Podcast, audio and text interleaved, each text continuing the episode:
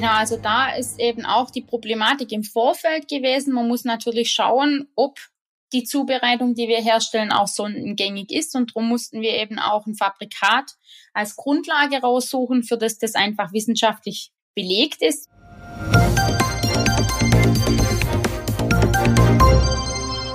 Hallo und herzlich willkommen zum PTA-Funk, dem Podcast von das PTA-Magazin. Mein Name ist Julia Pflegel und ich bin die Chefredakteurin des Magazins. In der aktuellen Folge unseres Podcasts PTA-Funk unterhalten sich Redakteurin Stefanie Fasnacht und Rezepturprofi Sarah Siegler aus den Ertelt Apotheken in Biesingen über die Herstellung einer Spironolakton-Suspension zum Einnehmen. Gedacht ist die Suspension für ein sechs Monate altes Baby mit Herzinsuffizienz. Knackpunkt: Die Rezeptur soll unkonserviert und sondengängig sein. Daneben tauschen sich die beiden über Sondenernährung bei Frühchen aus und erklären, wie orale Suspensionen Babys am besten verabreicht werden. Viel Spaß beim Zuhören. Hi Sarah, grüß Gott und hallo nach Biesingen in die Ertelt Apotheken. Schön, dass du heute wieder Zeit hast, um mit mir zum Thema Rezeptur zu plauschen. Hi, liebe Steffi, auch von mir liebe Grüße aus dem Schwabenland und ich freue mich natürlich auch auf unser heutiges Gespräch, denn heute geht es um ein Thema, was mir sehr am Herzen liegt. Genau. Heute will ich nämlich dich unter anderem ein bisschen zu einer Spironolactonsuspension ausquetschen. Die Rezeptur ist für ein sechs Monate altes Baby, das unter Herzinsuffizienz leidet.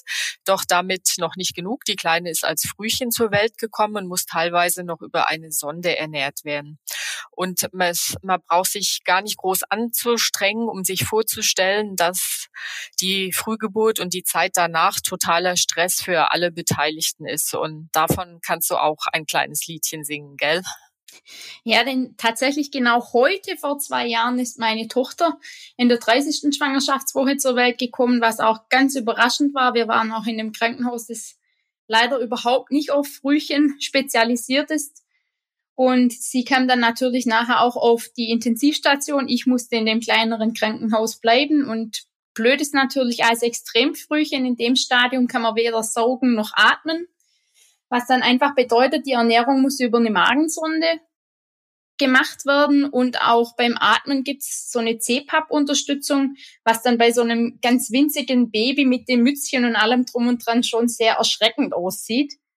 Und diese Situation ist sehr, sehr anstrengend für alle Beteiligten, also auch für Vater, Mutter und für alle, die im Familienrahmen da noch mit emotional drin hängen.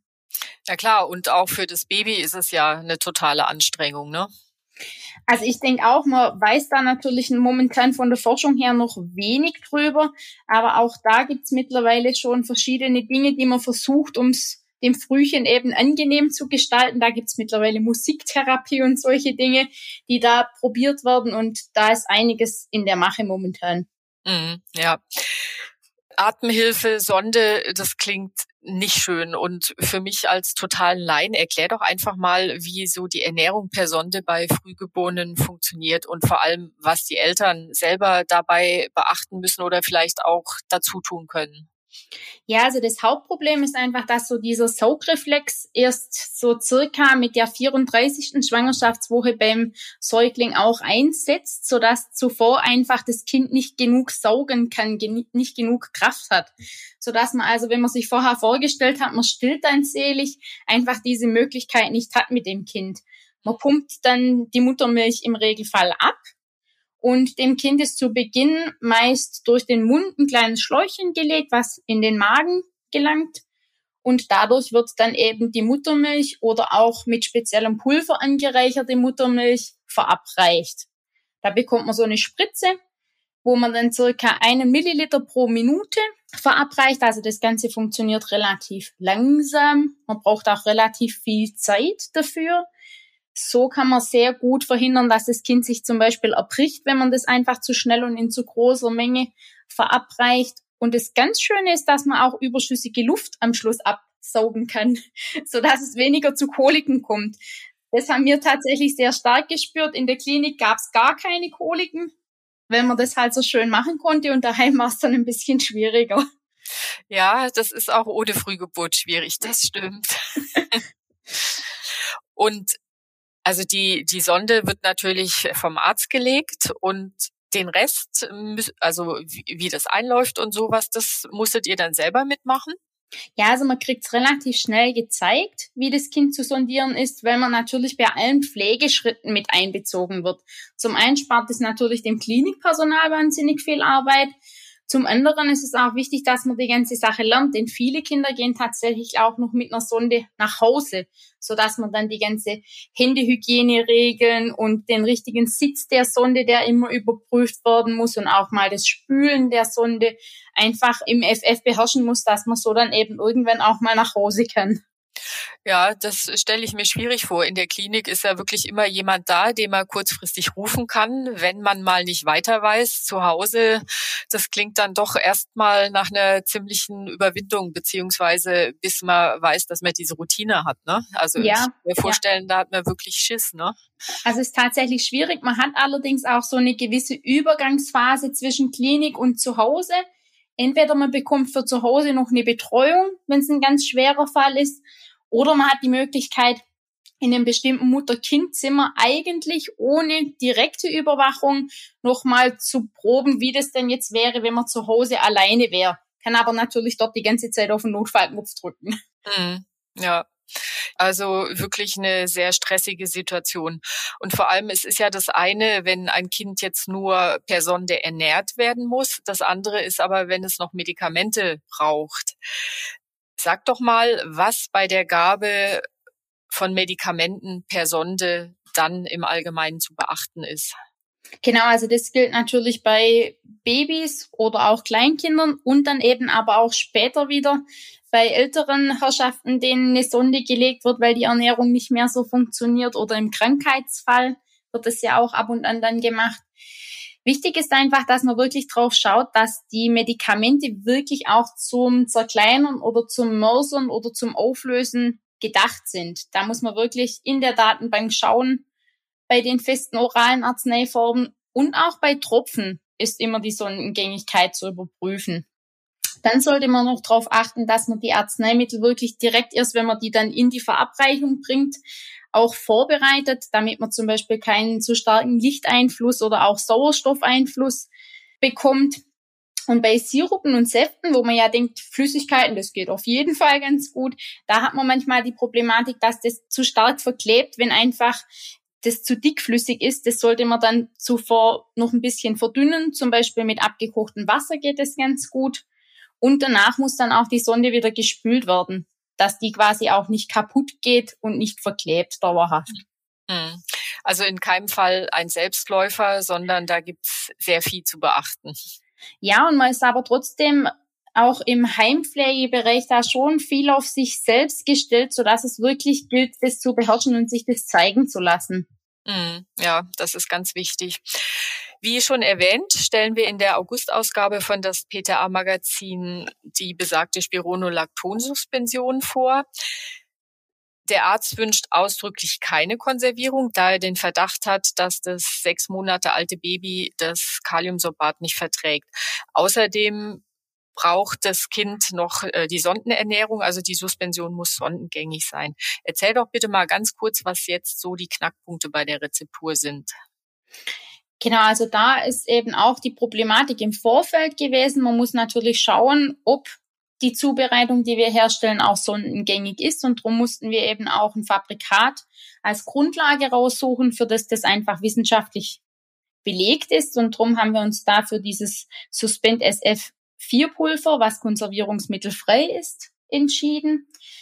Da erfolgt dann die volumetrische Herstellung. Zuerst werden der Wirkstoff und die Grundlage abgewogen und gut gemischt. Und dann wird ein, am Ende praktisch direkt im Abgabegefäß volumetrisch aufgefüllt. Gut geschüttelt, homogenisiert. Wichtig in dem Falle, dass man wirklich ein richtiges Packmittel wählt, was dann eben auch die Graduierung mit drin hat.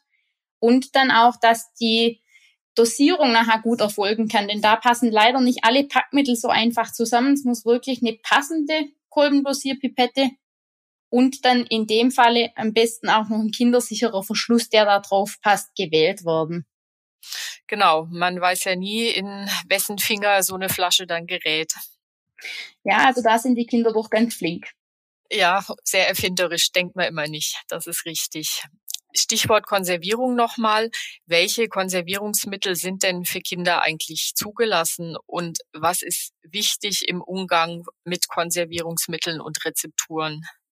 Also grundsätzlich denkbar wäre jetzt bei Kindern wie auch bei unserem Beispiel ein Einsatz von Sorbinsäure oder eben auch Kaliumsorbat, so, sofern das eben vertragen wird und es keine Allergien dagegen gibt.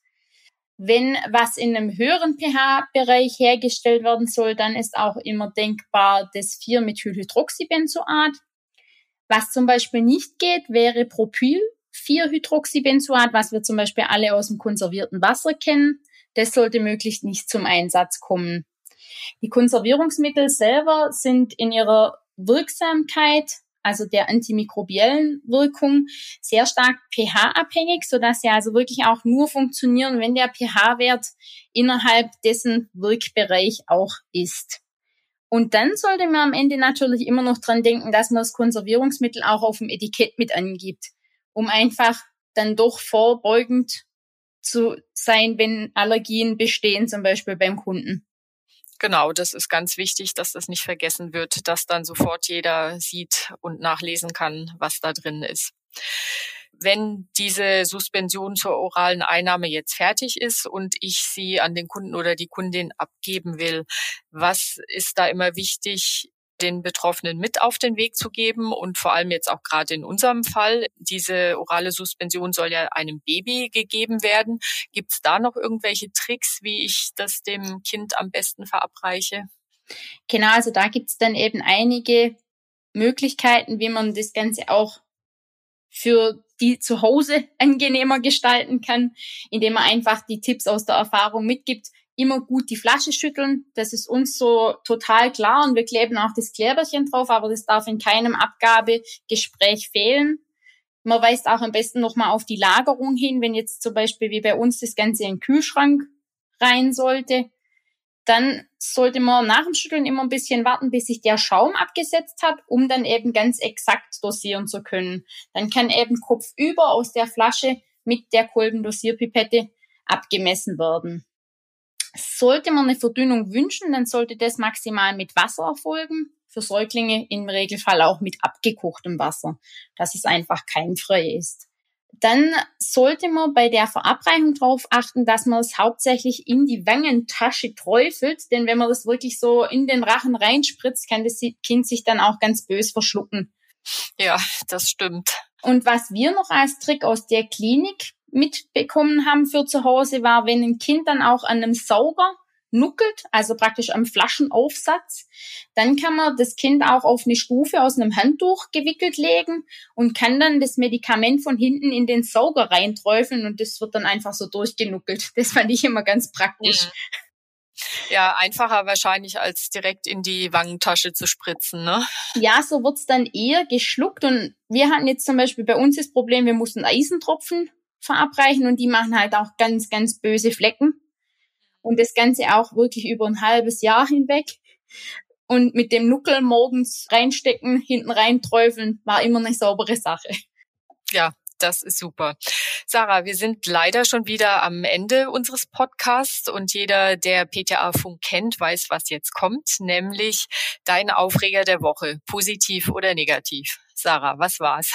Ja, also ich hatte gerade eben in dieser Woche ein ganz positives Erlebnis, weil ich eine Mutter, die direkt aus der Klinik entlassen wurde, mit ihrem Säugling bedienen durfte.